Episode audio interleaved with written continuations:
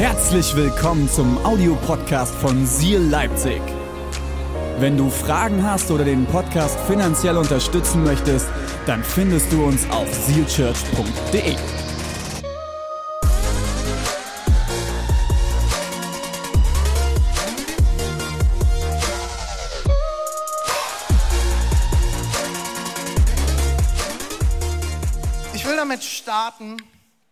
Ich habe mir Gedanken gemacht beim Predigen, äh, beim Predigen sage ich schon, beim Predigtschreiben im ICE am Streiktag. Ich war alleine in der Bahn.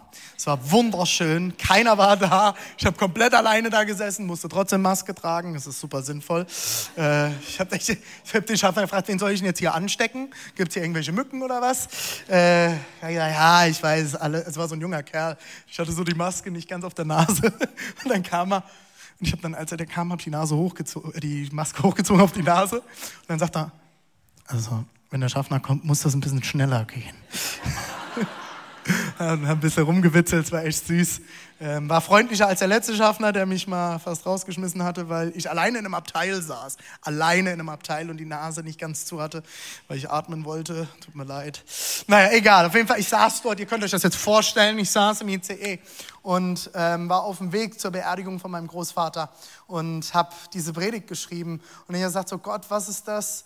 Was, was, ich, was ich an diesem Sonntag mitgeben soll. Was ist das, was du auf dem Herzen hast? Und ich will reinstarten damit, dass ich euch erzähle und vorlese von meinem Traum. Ich ist so ein bisschen, fühle mich gerade so ein bisschen, I have a dream. Können wir das vielleicht einspielen? äh, so ein bisschen dramatische Musik. Nein, es ist, ich habe wirklich dort gesessen und ich habe einfach angefangen, drauf loszuschreiben.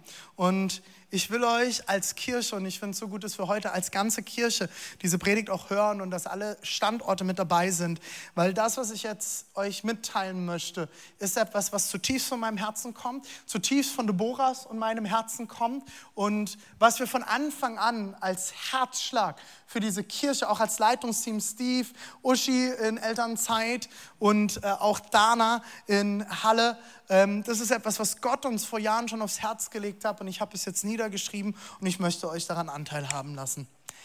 Ich träume von einer Kirche voll von Kindern und Jugendlichen, die wissen, dass sie unglaublich geliebt sind. Ich träume von einer Kirche, in der Kinder ihr Potenzial kennenlernen, gefördert werden, sich einbringen können und gestärkt und ermutigt durchs Leben gehen. Ich wünsche mir, dass die Kinder unserer, unserer Kirche schon früh erleben, dass sie alles haben und in sich tragen, was sie brauchen. Ich träume von einer Kirche, die vom Potenzial der Kinder und Jugendlichen angetrieben wird. Ich will es nochmal noch sagen. Weil ich weiß nicht, vielleicht kommst du auch schon aus einer Kirche, ähm, hast eine Kirche in deiner Vergangenheit, in deiner Jugend, in deiner Kindheit besucht und viele Leute, die, mit denen ich mich dort unterhalte, haben sehr schlechte Erfahrungen gemacht. Und auch ich, als ich Jugendpastor war, äh, wie viel habe ich auf den Deckel gekriegt, weil die Jugendlichen immer das Gebäude dreckig gemacht haben. Ich will das nochmal vorlesen, diesen Satz, weil das etwas ist, was mir ganz, ganz arg auf dem Herzen liegt. Ich träume von einer Kirche, und wenn du Teil unserer Kirche bist, ist der Satz für dich, okay? Ich träume von einer Kirche, die vom Potenzial der Kinder und Jugendlichen angetrieben wird. Ich wünsche mir, dass die Kinder und Jugendlichen es lieben, Teil dieser Gemeinschaft zu sein. Sie geliebt, angenommen und, und sich ermutigt fühlen, weil sie wissen, dass sie eine starke und große Familie um sich herum haben.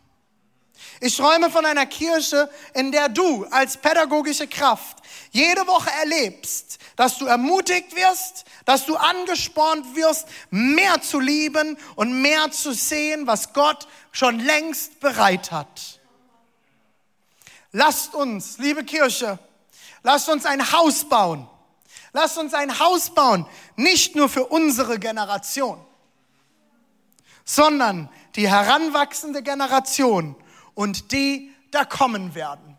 Und wie es, ja, gerne, darf man mal applaudieren? Und wie es im Tagesvers heute heißt, in der YouVersion Bibel App, und ich will euch das nochmal vorlesen, weil es so genial ist. Ich habe es vorhin schon in der Visionszeit geteilt. Wenn Jahwe das Haus nicht baut, okay, lasst uns ein Haus bauen. Okay? Lasst uns das Haus Gottes bauen. Und hier geht es nicht um ein Gebäude, hier geht es nicht um Räumlichkeit. Diese Kirche war noch nie, noch nie, seitdem sie gegründet wurde, vor über sieben Jahren, noch nie an Gebäude gebunden. Auch jetzt, wo wir hier in Leipzig in einer festen Location sind. Es ging noch nie um Räumlichkeiten. Und sind diese Räumlichkeiten schon perfekt? Nein, sind sie nicht. Ist das Haus Gottes perfekt? Nein, ist es nicht. Solange ich hier bin, ist dieses Haus nicht perfekt. Und wenn du die perfekte Kirche suchst, da hinten ist die Tür, ich kann die andere empfehlen. Wir sind es nicht. Solange Jahwe das Haus nicht baut, arbeiten die Bauleute, das sind wir, vergeblich. Lasst uns, liebe Gemeinde, lasst uns auf Gott ausrichten. Lasst uns das Haus bauen für Generationen, die am Heranwachsen sind. Es war so in meiner alten Gemeinde war das immer mal wieder so dieses Gespräch, ja, die, die, die Generation von morgen. Wir haben dann ein Jugendcamp gemacht. Ich habe die Leitung damals gehabt äh, mit einem Team. Ich war 23. Ich weiß nicht, wer auf die Idee kam, mir damals mit Leitung zu geben. Ich war 23 und wir hatten die Verantwortung für 300 Jugendliche und haben ein riesengroßes Zeltlager gemacht. Ich hatte noch andere Leute dabei, keine Angst, ich war nicht der Einzige. Das wäre auch nicht weise gewesen. Und äh, wir haben damals darüber diskutiert und wir haben dieses, dieses Camp überschrieben mit Generation Now. Generation jetzt. Die Kinder, die jetzt hinter in die Kinderkirche gegangen sind, sind nicht die Generation von morgen. Sie sind bereits mitten unter uns. Ich weiß nicht, ob ihr sie vorhin gesehen habt. Sie sind da. Sie existieren. Okay, wir können uns darüber unterhalten, dass die Stella, die jetzt ein Kind bekommt, Mattis Frau, ihr habt den vorhin gesehen, das wäre die Generation von morgen, weil es noch nicht da ist. Aber die Kinder, die heute Morgen hier waren, sind die Generation von heute. Sie sind da und wir haben eine Verantwortung als Kirche. Du, egal ob du Eltern bist, ob du in, in, der Pädagogik arbeitest oder einfach nur Teil dieser Kirche bist, ob du jugendlich bist, egal wie alt du bist, du hast Verantwortung in diesem Haus für die Kinder, die hier vorne standen. Warum? Matthäus 19, 13 bis 15. Und als ich diesen Vers nochmal durchdacht habe beim Predigen, habe ich gedacht, oh, das sind so alte Kamellen. Und vielleicht bist du schon lange in der Kirche unterwegs. Du kennst diesen Vers hundertprozentig. Wenn du ihn nicht kennst, dann hör jetzt gut zu. Und ich habe trotzdem das Gefühl, ich soll ihn heute nochmal teilen. Jesus war unterwegs und es heißt, eines Tages brachte man Kinder zu Jesus, damit er ihnen die Hände auflegte. Warum? Hände auflegen ist ein Zeichen von Segnung. Man segnet und äh, in der jüdischen Tradition war das ein bisschen anders wie bei uns. Wir trennen heute in unserer Kultur ganz oft Körper, Seele und Geist. Das hat alles nichts miteinander zu tun. In der modernen Medizin weiß man mittlerweile, dass das Quatsch ist, ähm, äh, dass alles miteinander verbunden ist. Die jüdische Tradition kannte das damals schon. Das heißt, wenn wir einen geistlichen Segen aussprechen, werden wir auch eine körperliche Handlung dazu vollziehen. Und es ist ein, ich lege dir meine Hand auf und übertrage den Segen, den Gott mir gibt. Ich bin wie ein Kanal, durch den Gott jetzt etwas überträgt. Und genauso war es, die Leute, die Eltern, die Familien haben mitgekriegt, Jesus ist da. Und Jesus hat krasse Wunder getan. Der war ein verrückter Kerl, der hat krasse Sachen, haben Menschen erlebt. Kurz davor hat er sich wieder mit den Pharisäern gestritten. Wenn du wissen willst, was damit auf sich hat, hör unsere letzte Predigtserie gerne im Podcast an. Das war sehr spannend. Und dann bringen die Leute ihre Kinder. Großeltern, Eltern, Freunde, Paten vielleicht und bringen ihre Kinder damit Jesus ihnen die Hände auflegt. Warum? Weil sie erwartet haben, wenn Jesus für sie betet und ihnen die Hände auflegt, dass etwas passiert. Wie viel bringen wir unsere Kinder in dieser Kirche zu Gott? Haben wir überhaupt die Erwartung, dass er etwas tun kann, wenn wir ihm unsere Kinder bringen? Oder geben wir sie sonntags morgens in der Kids Church ab, damit wir hier unsere Ruhe haben? Hast du dir schon mal überlegt, wenn du zum Beispiel in der Kids Church mitarbeitest, dass du genau das tust? Dass du die Chance hast, in dieser Kirche Kinder zu Gott zu bringen, damit er ihnen die Hand auflegen kann. Sie hatten die Erwartung, dass etwas passiert. Ihr müsst euch vorstellen, da war eine Menschenmasse. Jesus war nie allein unterwegs. Man redet teilweise von Hunderten von Jüngern, die mit ihm unterwegs waren. Da geht es nicht um die zwölf. Wir lesen teilweise von über 200 Jüngern, die mit Jesus alleine unterwegs waren, die ihm hinterhergelaufen sind. Kennt ihr das bei Forrest Gump? Wo Forrest läuft und dann kommen immer mehr Leute, die laufen mit. So, so stelle ich mir das manchmal bei Jesus vor. Jesus läuft durchs Land und immer mehr Leute fangen ihm an zu folgen. Und das waren die, die immer mit dabei waren und dann sind noch nicht die, die kamen, wenn er in die Stadt kam. Und die Leute drängen sich durch, die kämpfen sich durch, um ihre Kinder zu Jesus zu bringen. Wie viel kämpfen wir uns durch, um unsere Kinder zu Jesus zu bringen? Und bei manchen Kindern ist es ganz schöner Kampf. Aber die Jünger, die mit Jesus unterwegs waren, seine Freunde, fuhren sie an und wollten sie wegschicken. Doch Jesus sagte, ich übersetze es mal kurz mit meinen Worten, okay? Was ist eigentlich mit euch los, Jungs? Rufft ihr es immer noch nicht? Jetzt sind wir hier schon eine ganze Weile unterwegs und ihr habt immer noch nicht verstanden, worum es geht? Also, das, also so wäre es mir gegangen, glaube ich. Ich, ich, ich. Also spätestens nach der Aktion der Segnung dann wäre ich ins Kämmerlein mit meinen Jungs gegangen. Er hätte die um mich versammelt und gesagt, Jungs, also irgendwie ich verzweifle mit euch. Sag mal, ihr wollt ihr die Kinder wegschicken? Wie lange rede ich jetzt schon mit euch? Ich, also ich, also ich wäre sehr herausgefordert gewesen. Aber Jesus ist ja nicht ich, sondern er ist Gott, okay? Lasst die Kinder zu mir kommen und haltet sie nicht zurück. Denn Menschen wie ihnen gehört Gottes himmlisches Reich. Wie viel habe ich das erlebt in Kirche, persönlich, damals am eigenen Leib oder auch in anderen Kirchen? Und ich will nicht sagen, andere Kirchen sind falsch, das ist nicht unsere Art als Kirche, aber das ist ein Grund, warum wir uns entschieden haben, bestimmte Dinge anders zu machen. Dass Kinder nicht zu Jesus kommen sollten, durften, sondern still in der Bank sitzen mussten. Ich wünsche mir, dass wir eine Kirche sind, wo Kinder nicht still in der Bank sitzen, sondern ihr Potenzial entfalten können, mitmachen können, es lieben, da zu sein. Ich wünsche mir, dass deine Kinder sonntags morgens vor dir aufwachen und sagen, Mama, es ist Kids Church. Wir müssen los. Mach, dass du aus dem Bett kommst. Geh duschen, zieh dich an. Ich will in die Kids Church. Und wenn du ihnen verheimlicht hast, dass Sonntag ist, dass sie am Montag feststellen, warte mal, Mama, gestern war Kids Church, warum waren wir nicht da? Ich wünsche mir so eine Kirche. Und nicht, wo du morgens zu deinen Kindern gehen musst und sagst, oh komm, wir müssen jetzt in die Kirche, du musst mit. Oh nee, ich will eigentlich nicht. Jesus hat gesagt, lass die Kinder zu mir kommen. Mein erster Punkt für heute ist sehr lustig, ist spannend, weil er angelehnt ist ans letzte Jahr. Wenn uns doch 2020 und 2021 eins gelernt haben sollte, oder? Ist es, wir haben es nicht in der Hand. Und es ist besser, wenn wir unsere Kontrolle abgeben. Und das ist genau das, was die Jünger hier wieder versucht haben. Die Menschen wollten die Kinder bringen. Und sie übernehmen die Kontrolle. Sie lassen es nicht Jesus machen. Sie lassen nicht Jesus die Entscheidungen treffen, sondern sie sagen, warte mal, warte mal, was wollten die jetzt mit den Kindern hier bei Jesus? Der ist beschäftigt, hast dich gesehen, er will ein paar Kranke heilen. Der hat hier noch was zu tun. Da sind Leute, die haben einen Termin. Und ihr wollt jetzt hier mit den Kindern kommen. Die sind viel zu laut. Die stören doch nur. Wenn die anfangen zu brüllen, ist der Heilige Geist weg. Wir haben hier gerade eine heilige Atmosphäre. Kann der Keyboarder bitte noch mal ein bisschen lauter spielen?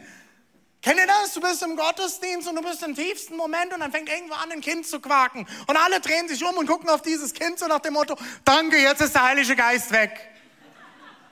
Meine Gänsehaut ist weg. Jetzt kann ich Gott nicht mehr begegnen. Soll ich aber sagen? Deine Emotionen sind weg. Deine Gänsehaut ist weg. Du wurdest aus einem emotionalen Moment rausgerissen. Aber soll ich dir mal ein Geheimnis verraten? Der Heilige Geist ist nicht Gänsehaut. Der Heilige Geist und Gott sind nicht ein emotionaler Moment, sondern Gott ist immer da. Er ist immer hier.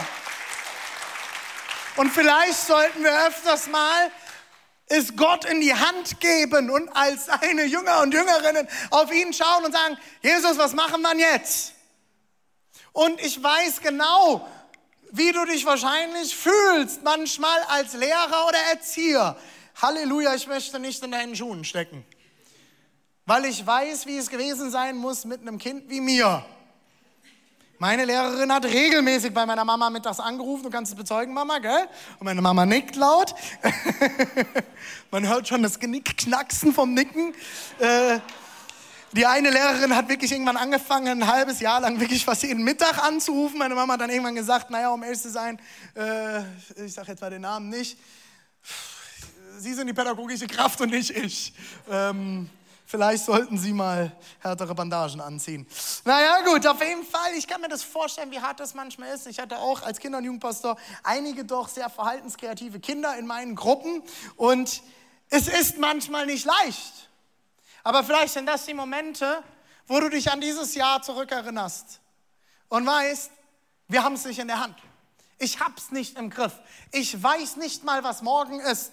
Die Inzidenzen, ist jetzt noch Inzidenz, ist jetzt eigentlich Krankenhausaufnahme. Was ist gerade bestimmend? Was darf ich denn jetzt noch? Darf ich noch? Darf ich nicht mehr? Wie weit kann ich? Wie weit darf ich nicht? Es ist doch alles jeden Tag anders und jeder interpretiert es anders. Ich habe es nicht in der Hand. Als gestern die Rektorin gesagt hat, dass unsere Tochter jetzt die nächsten drei Wochen dreimal pro Woche sich selbst testen muss in der Schule. Ich, ich, Leute, der Eimer war nicht groß genug für das, was ich, naja, okay.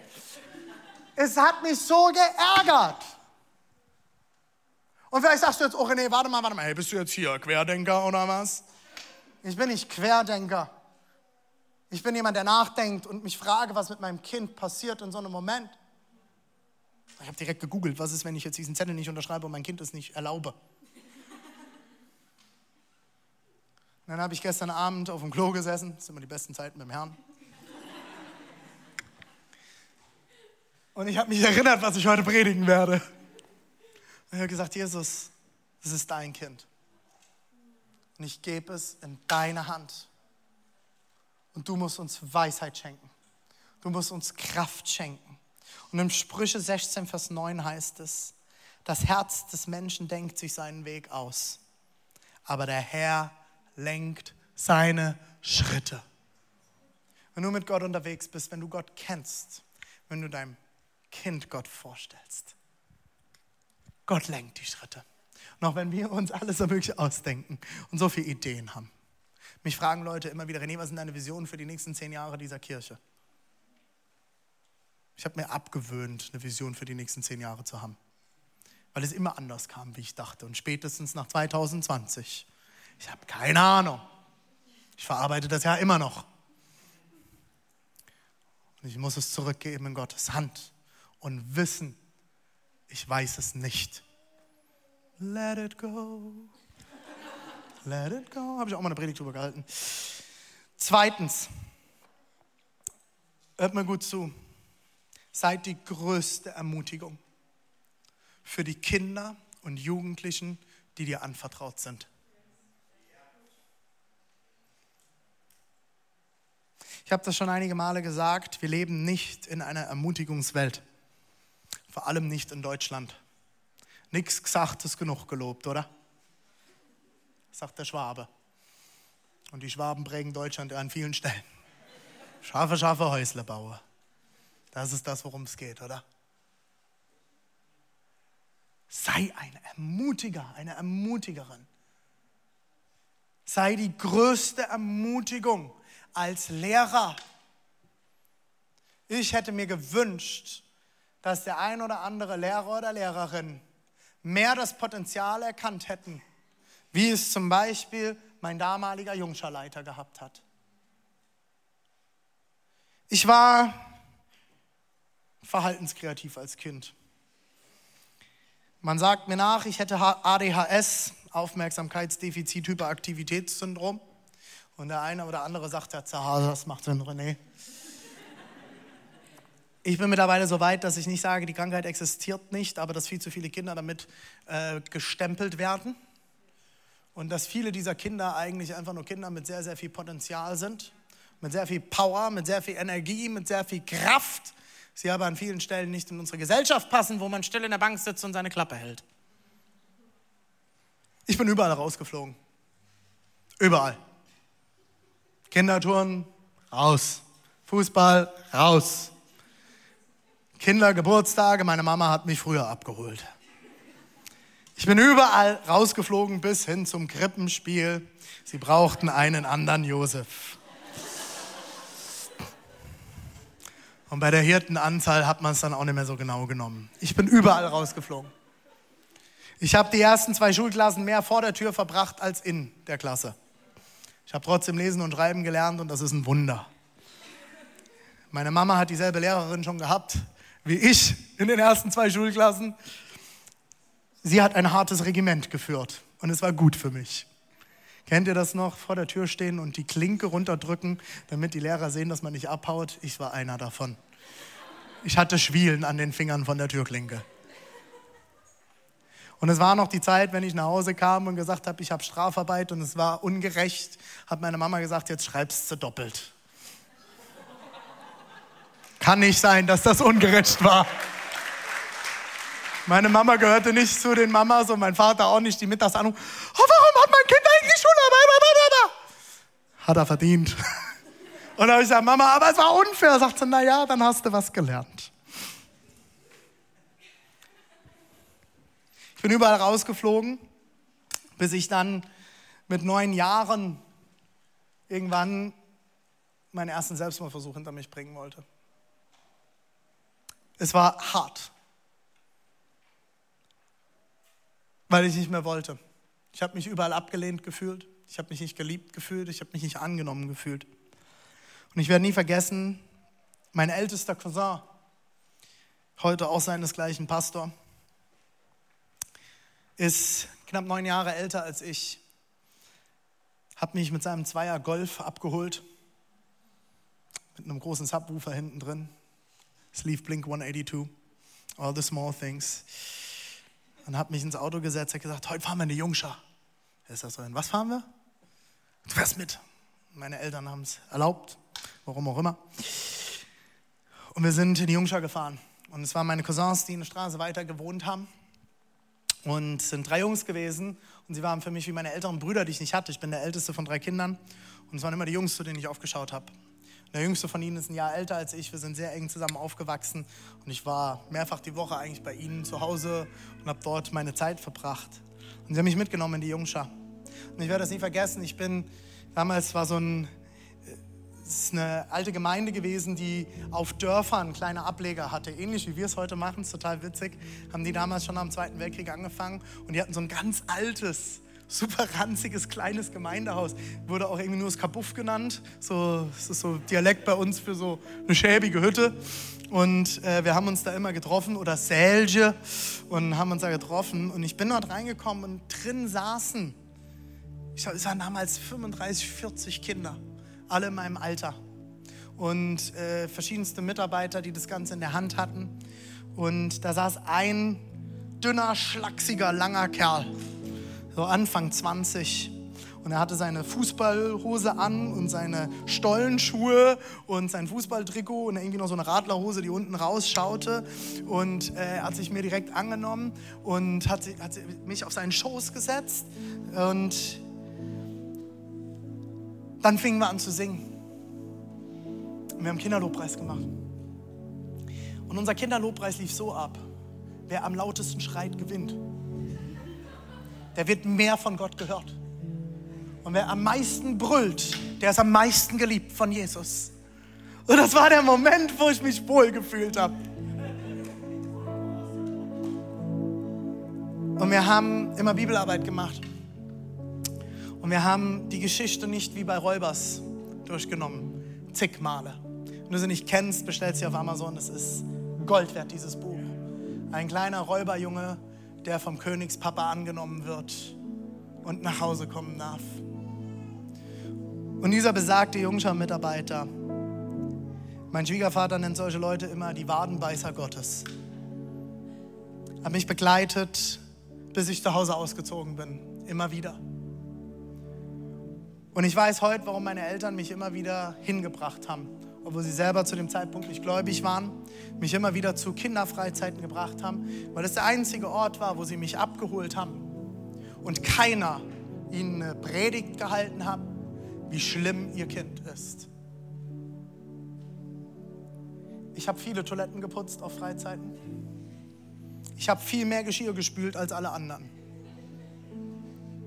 Aber ich habe eins gelernt. Und das ist mir vor einer Weile bewusst geworden. Was Gnade Gottes heißt. Ich habe die Konsequenzen für mein Fehlverhalten getragen. An vielen Stellen. Mein jungscher Leiter hatte den festesten Griff, wenn ich auf seinem Schoß saß. Und dann bin ich ganz ruhig geworden, weil ich wusste, da ist jemand, der mich liebt und annimmt. Und ich darf sein, wer ich bin. Und wenn ich meine Konsequenz auch getan habe, wie spülen, putzen, auf den Freizeiten zum Beispiel, war ich trotzdem geliebt und angenommen. Es hat nichts an der Beziehung geändert. Es hat nichts daran geändert, wie ich geliebt wurde. Ich habe meine Konsequenzen getragen. Ich bin für Erziehung. Ich bin dafür, dass man Grenzen aufzeigt. Das ist meines Erachtens nach auch biblisch. Aber es wird niemals was an meiner Liebe zu meinen Kindern verändern. Und weil dieser Wadenbeißer Gottes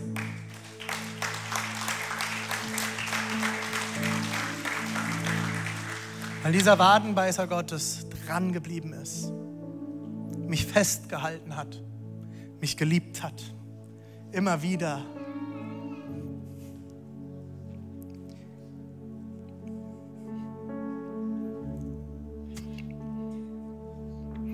auf, Lucy.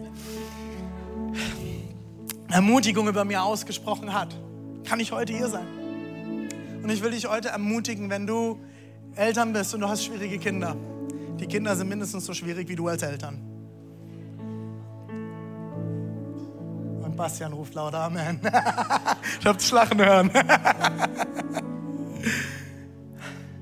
wenn du Lehrer bist, wenn du Erzieher bist, erinnere dich vielleicht diese Woche an deinen Pastor. Ich war einer dieser Kinder. Und ich bin heute hier.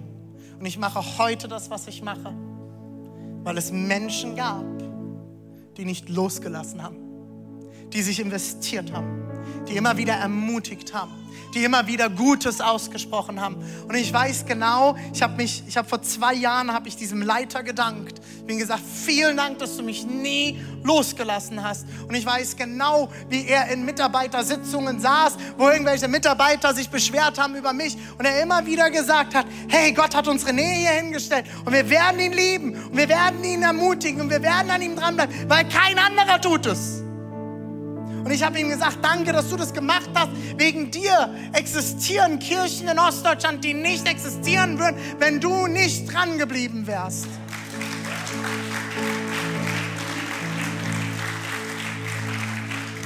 Du, du, so wie du heute hier bist, egal was du beruflich tust, egal ob du schon Eltern bist oder nicht, du kannst einen Unterschied machen.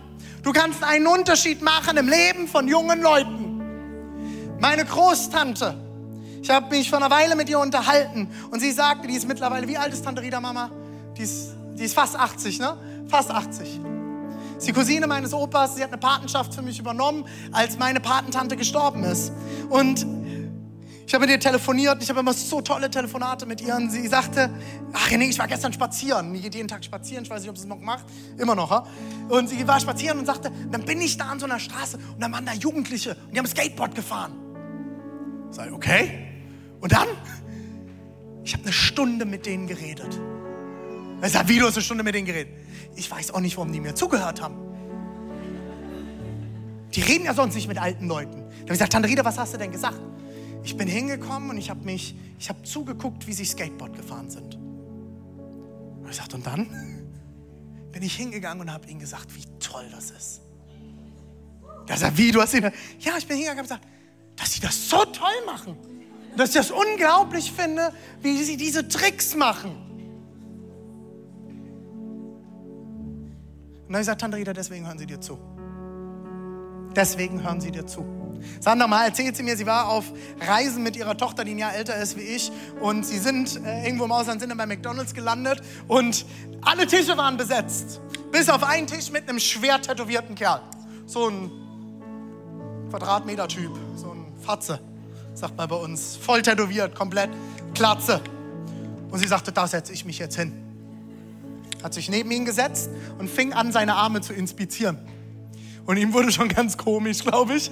Was will diese, die ist ungefähr so groß, was will diese kleine alte Frau von mir? Was muss ich mir gleich wieder anhören? Und dann guckt sie ihn an und sagt, na, die Outlines sind aber nicht so gut gestochen.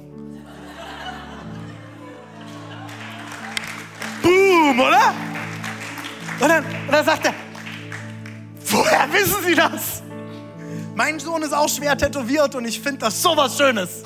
Es ist bunt, es ist schön und ich finde das so toll. Er kommt immer, erklärt mir alles über sein nächstes Tattoo, das er sich stechen lassen hat, dass er sich stechen lässt. Und ich finde das immer total spannend. Aber ich sage Ihnen, das Tattoo hat keine gute Outlines, das müssen Sie nachstechen lassen.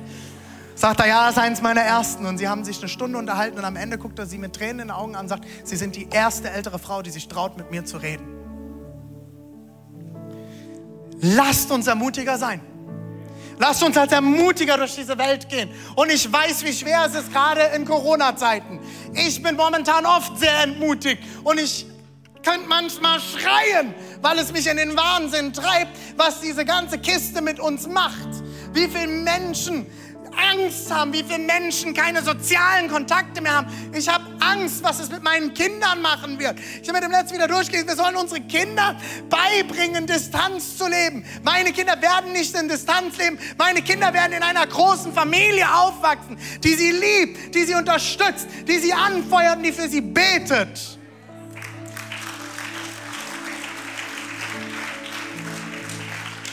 Lasst uns die Kinder in unserer Kirche auf den richtigen Weg bringen, damit sie es später gut haben. Und so heißt es schon in den Sprüchen 22, Vers 6. Bring dein Kind schon in jungen Jahren auf den richtigen Weg. Dann hält es sich auch im Alter daran fest. Und leider ist das einer der Verse, der oft verdreht wird und als Waffe genutzt wird. Wir müssen jetzt unsere Kinder und die müssen in die Kirche gehen, wir müssen sie hinprügeln und sie müssen sie auf den richtigen Weg bringen, koste es, was es will. Ich glaube nicht, ich glaube nicht, dass der Versschreiber das im Hinterkopf hatte. Es war ein Mann mit Weisheit. Ich glaube, hier steckt so viel Potenzial drin. Da steckt so viel Ermutigung drin. Wenn du deine Kinder liebst, wenn du sie ermutigst, wenn du einer der Leute bist, der den Kindern, die hier durchlaufen Sonntag, sie ermutigt, sagt, es ist so schön, dass ihr laut seid. Es ist so schön, dass Leben bei uns in der Kirche ist. Es ist so schön, dass du da bist.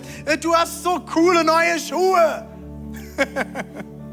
Das macht was mit den Kindern wenn wir sie ermutigen, wenn wir sie ermutigen, Teil dieser Familie zu sein, Teil des Hauses Gottes zu sein, wenn du und ich uns Gedanken machen, wie können wir da hinten das beste Kinderprogramm machen. Nicht ein Betreuungsprogramm. Bei uns heißt das nicht Kinderbetreuung. Warum? Weil wir nicht die Kinder betreuen, sondern weil da hinten das größte Potenzial unserer Kirche sitzt.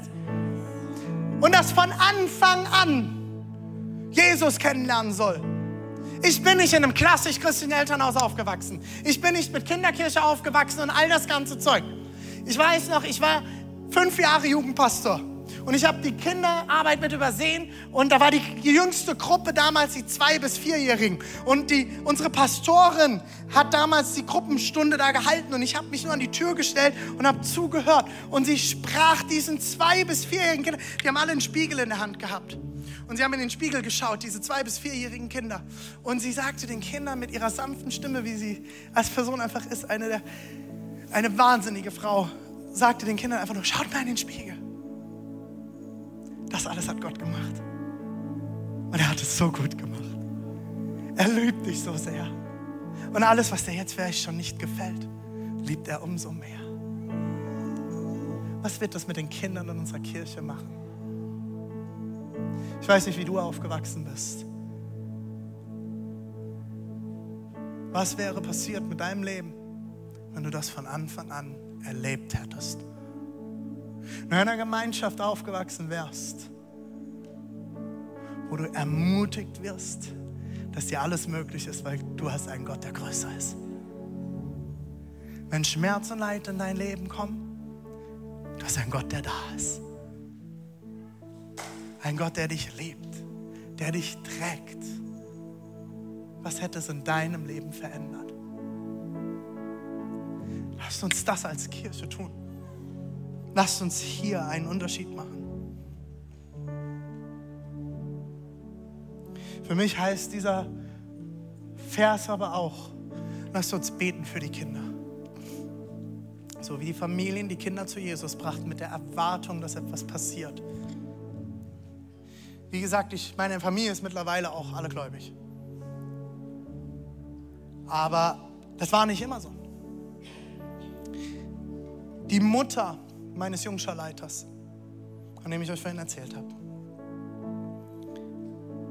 war eine wahnsinnige Frau Gottes. Und meine Tante Rita, von der ich vorhin erzählt habe. Es waren zwei Frauen in meinem Leben, die haben ihr Gebetsbuch gehabt. Und sie haben mir immer gesagt, wenn ich sie getroffen habe, René, du stehst in meinem Gebetsbuch. Ich bete für dich. Und ich bin zutiefst davon überzeugt, dass dieses Gebet, das diese Frauen gesprochen haben, etwas in meinem Leben verändert hat, sodass ich heute hier sein kann. Wen bringst du im Gebet? Vor Jesus. Und mein letzter Punkt, und damit schließe ich. Lasst uns Vorbilder sein im Glauben. Bekommen deine Kinder mit, wie du Glauben lebst? Macht dein Glaube einen Unterschied in deiner Familie?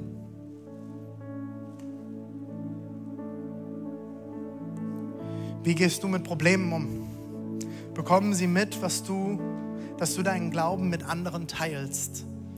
Bekommen deine Kinder mit, dass du großzügig bist? Hat Kirche und Glaube eine Priorität in eurem Familienleben? Betet ihr? Und wenn es nur vom Essen ist oder vor dem Schlafengehen. Was betet ihr?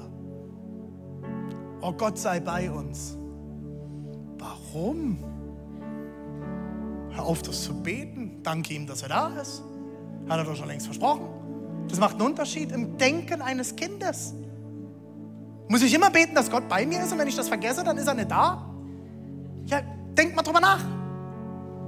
Deine Gebete werden deine Kinder prägen. Es wird ihr Denken prägen. Ist dein Glaube echt oder geht es nur um Regeltreue? Straft dein Gott? Benutzt du deinen Glauben, um deine Kinder zu erziehen? Denk dran, der liebe Gott sieht alles.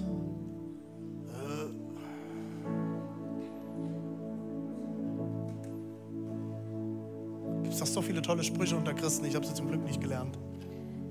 Ich kenne nur, wer das Bein zum Tanze hegt, dem wird zum Himmel abgesägt. Das hat man bei uns in der Gemeinde, wo ich zum Glauben gekommen bin, geglaubt. Und Basecaps und Tarnhosen sind aus der Hölle. Hey, lass uns das vorleben. In Ermutigung, in Kraft. Ich ermutige dich als Eltern, sonntags da zu sein, nicht nur für dich. Deborah und ich haben uns vor einer Weile entschieden, wir möchten, dass unsere Kinder Teil dieser Familie sind und dass Leute wie Mima, wie Uschi Teil von Linas Leben sind, weil es wird ein Tag kommen, wo ich keinen Einfluss mehr habe auf meine Tochter oder weniger und unsere Tochter nicht mehr Dinge mit uns teilen möchte als Eltern. Und ich hoffe, dass sie dann zu Jemima geht. Ich hoffe, dass sie dann zu Uschi geht. Und dass sie weiß, sie ist Teil einer Familie. Sie muss sich nicht alle Antworten aus dem Internet suchen, in der Schule bekommen. Bei uns damals war es die Bravo. Ich weiß nicht, was das heute ist, soweit sind wir zum Glück noch nicht. Die besten Antworten werden Sie nicht auf Instagram finden oder TikTok die besten Antworten werden Sie hoffentlich im Haus Gottes finden. weil Sie wissen, Sie sind hier angenommen, Sie sind geliebt, auch wenn Sie mal auf Abwägen sind. Halleluja, Gott liebt Sie umso mehr. Jesus war bei Zachäus zum Essen. Er hat mit der Prostituierten gefeiert. Er hat die Ehebrecherin verteidigt und er hat mit der Frau am Brunnen geredet, mit der er nicht reden hätte dürfen. Ich will ein Haus, wo Kinder und Jugendliche und du angenommen sind, egal mit was du kommst, du immer nach Hause kommen wo Kinder ermutigt aufwachsen und sie Vorbilder finden. Ein Haus voll Vorbilder, wie Kedi und Andrea es für mich sind. Und ich weiß, so Sachen sind immer unangenehm für euch zwei, aber ihr seid halt einfach die Besten da drin. Ich will, wenn ich älter bin, also jetzt fünf Jahre älter, so wie ihr, dann wünsche ich mir, dass ich ganz viel von euch gelernt habe. Wie ihr mich immer wieder ermutigt. Ihr mir immer wieder Nachrichten nach Predigten schreibt. Wenn wir früher einen so jungen, tollen Pastor kennengelernt hätten wie dich, René, wären Dinge in unserem Leben anders verlaufen. Wir haben Erkenntnisse gekriegt über Bibelstellen heute, obwohl wir schon immer in der Kirche sind. Diese Sachen ermutigen mich und für mich ist es das Schönste, Leute in eurem Alter in unserer Kirche zu haben, die an uns als Familie glauben, die hinter uns stehen, die uns anfeuern, die uns tragen, wenn wir euch brauchen, die da sind, die uns unterstützen. Das will ich werden, wenn ich älter bin.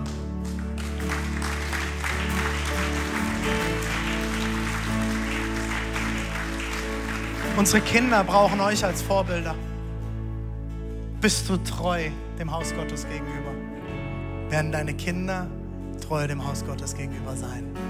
Wenn sie Gottes Gnade erleben, werden sie in Gottes Gnade laufen. Wenn sie dein Regelwerk erleben, werden sie weglaufen.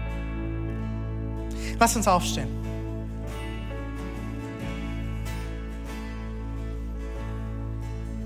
Vielleicht sagst du jetzt, René, puh, gut, du hast keine Ahnung. Hab ich nicht, nein. Ich steck nicht in deinen Schuhen. Ich lebe nicht dein Leben.